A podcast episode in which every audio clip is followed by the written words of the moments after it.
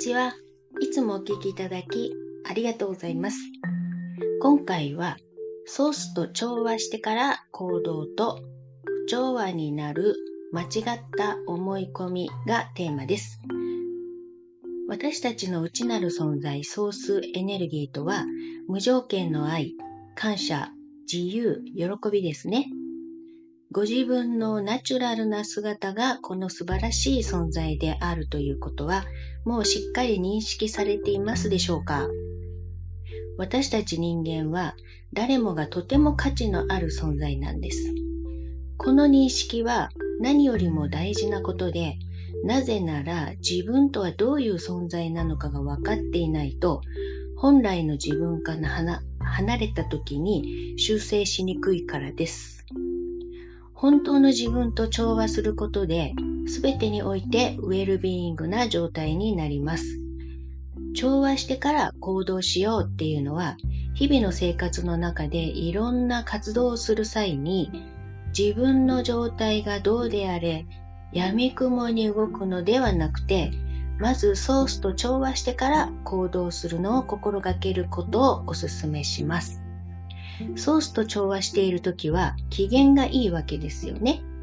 ご機嫌ということは自分が発する言葉もポジティブですし、笑顔も自然に出ますから、その状態で人に接するとあなたは相手の方からとてもいい印象を持たれます。あなたの愛の波動が人に安心感や優しさも伝わります。気分が良い時は波動が高く、仕事でも人間関係でもうまくいきます。いろんなことがスムーズにいって、さらにさらに良いことを引き寄せるんです。しかしその逆で自分が機嫌が悪かったり、疲れていたりして波動が下がっている時は、人と接してもなんだか相手に批判的になってみたり、機嫌さが伝わってしまいますからトラブルが起きやすいですよね。インターネットで何か探す場合にも低い波動の情報とつながりやすいですし高いお金を払ってしまうようなものとつながったりしてしまうことになったりえー、SNS 発信やメールをしてもネガティブをつぶやいてしまったり、なんだかコメントがトゲトゲしてしまったりするので、相手に不快感を与えて、結果ネガティブな人って思われてしまいます。例えば、ちょっと大げさかもしれないんですけど、金融取引とか住む場所を決めたりするときは慎重になりますよね。そのくらい落ち着いてから行動する姿勢をいつも持っておくといいかもしれませんね。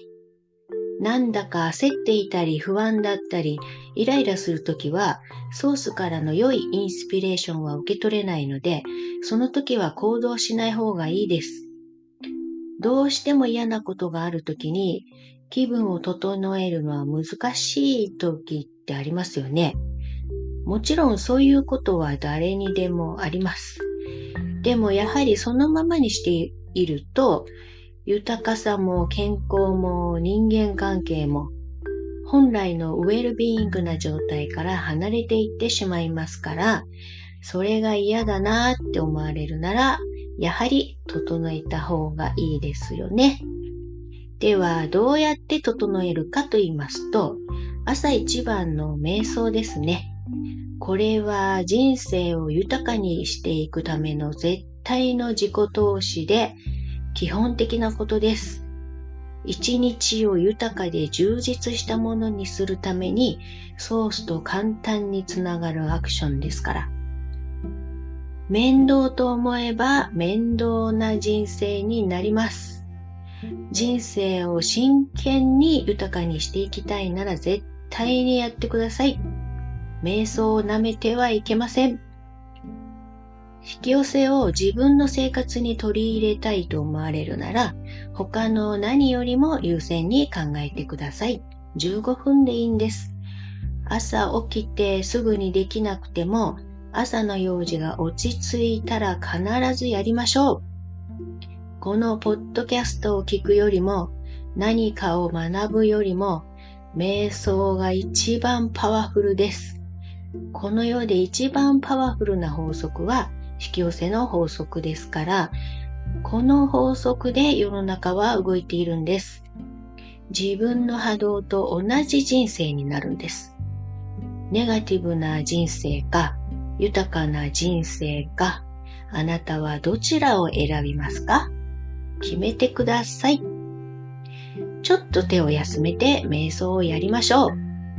15分できなくても5分でもいいんです。やってください。人生変わります。そして日中疲れたら無理せずにちょっと休憩するとか、リラックスタイムをとりましょう。これは瞑想の次に簡単に波動を上げる方法です。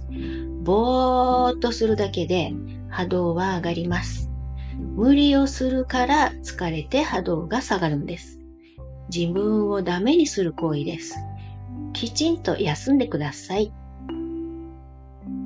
あと、お昼寝は瞑想と同様簡単に波動を上げる方法です。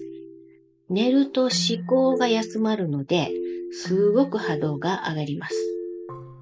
私も眠いと感じたら何時でも速攻で寝ます。ストレスが強い時や病気の時はお昼の寝をして目覚めたらもう一回そこで瞑想するのがいいです。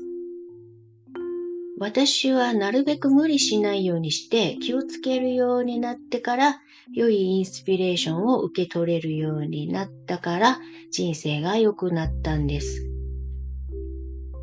あとは気分が優れない時は何かで嫌なことから気をそらす工夫をしたり、行動をとる前に1分瞑想をしてみたり、美味しいお茶を飲んでみたり、ペットと遊んだりとかもいいですね。ほっとする時間を取られてください。結局気分が優れない時はフォーカスがネガティブの方に行っています。単純です。フォーカスを開催すれば気分は良くなるんです。身の回りの感謝や豊かさを感じるものに目を向け替えて、ポジティブになることに目を向けて、えー、良い気分をかみしめることを1分以上やってみてください。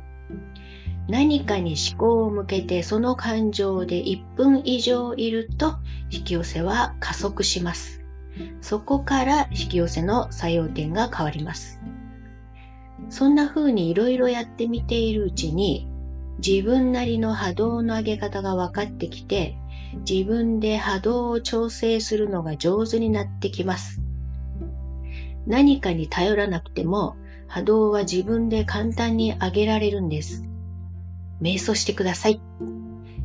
私はうつから抜けるのにいろんなことを地道にやってみましたけど、瞑想がやはり一番効果がありました。今は、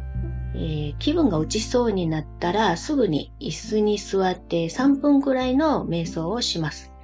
私はこれが一番簡単で落ち着くし、胸がスーッとして気持ちが良くなるので、波動が上がるのがわかります。波動が高い時の体の感覚って人それぞれ違ってて、ご自分の良い状態の時の体の感覚を認識しておかれるといいですよ。よっしゃーって気持ちになります。あなたは分かってますか？意識して自分を観察していると分かってきますよ。ゆっくりでいいんです。地道に少しずつ波動を整えられるようになればいいんです。未来を楽しみにして波動を上げるように心がけましょう。では、ソースとの不調和を起こす原因になるいろんな間違った思い込みについてお話しさせていただきます。私たちは人に合わせて遠慮して自分の意見は我慢してとかそういうことが美徳であるとか世間体を気にしたりとかそれらをもとに行動するように教えられてきたと思います。これらはまさしく自由がなくて自分のソースとの不調和を求められていることになりますよね。しかし、こういう窮屈なことを私たちは当たり前のこととしてやってきたと思います。これが間違った思い込みです。えー、これは自分自身がどう感じるかよりも、外側との関係ですね。他人が自分についてどう考えているのかを、えー、そっちの方を重視しています。そうなると本当の自分から離れてしまって何が何だかわからなくなって外側のものを頼るしかなくなってしまいます。そのままだといつまで経っても自分が本当はどうしたいのかわからなくて他人に合わせ続けてしまうことになります。その間違った思い込みでいるとさらに間違った思い込みを引き寄せてしまいます。周りのネガティブな意見ばかりを採用していると、それが自分の姿だと勘違いして自分、本当の自分を見失ってしまいます。無理して我慢してでも人に合わせることが調和することだと一般的には思われがちですが、実はそうではなくて、本当の自分と調和するから周りと健全に調和できるんです。人につい合わせて疲れてしまう方は他人がどう思うかよりも自分がどうしたいのか、それを優先する練習をされるといいと思います。ソースと調和することを心がけていれば、間違った役に立たない信念を見抜いて手放せるようになります。なかなか今までの習慣を変えるというのは大変と思うのですが、少しずつ自分が楽な方に行くようにしてみてください。それは自分のためでは、ためだけではなくて、周りの人のためでもあるんです。時間をかけてじっくりと波動を上げていきましょう。瞑想が一番簡単です。朝のうちに絶対やってくださいね。自分らしくありのままに自由に生きるようにしていきましょう。結果的に自分がまず自由になると周りの人も自由になります。間違った不自由な考え方を少しずつ解放していきましょう。ここまでお聞きくださりありがとうございました。ではまたよかったらお会いいたしましょう。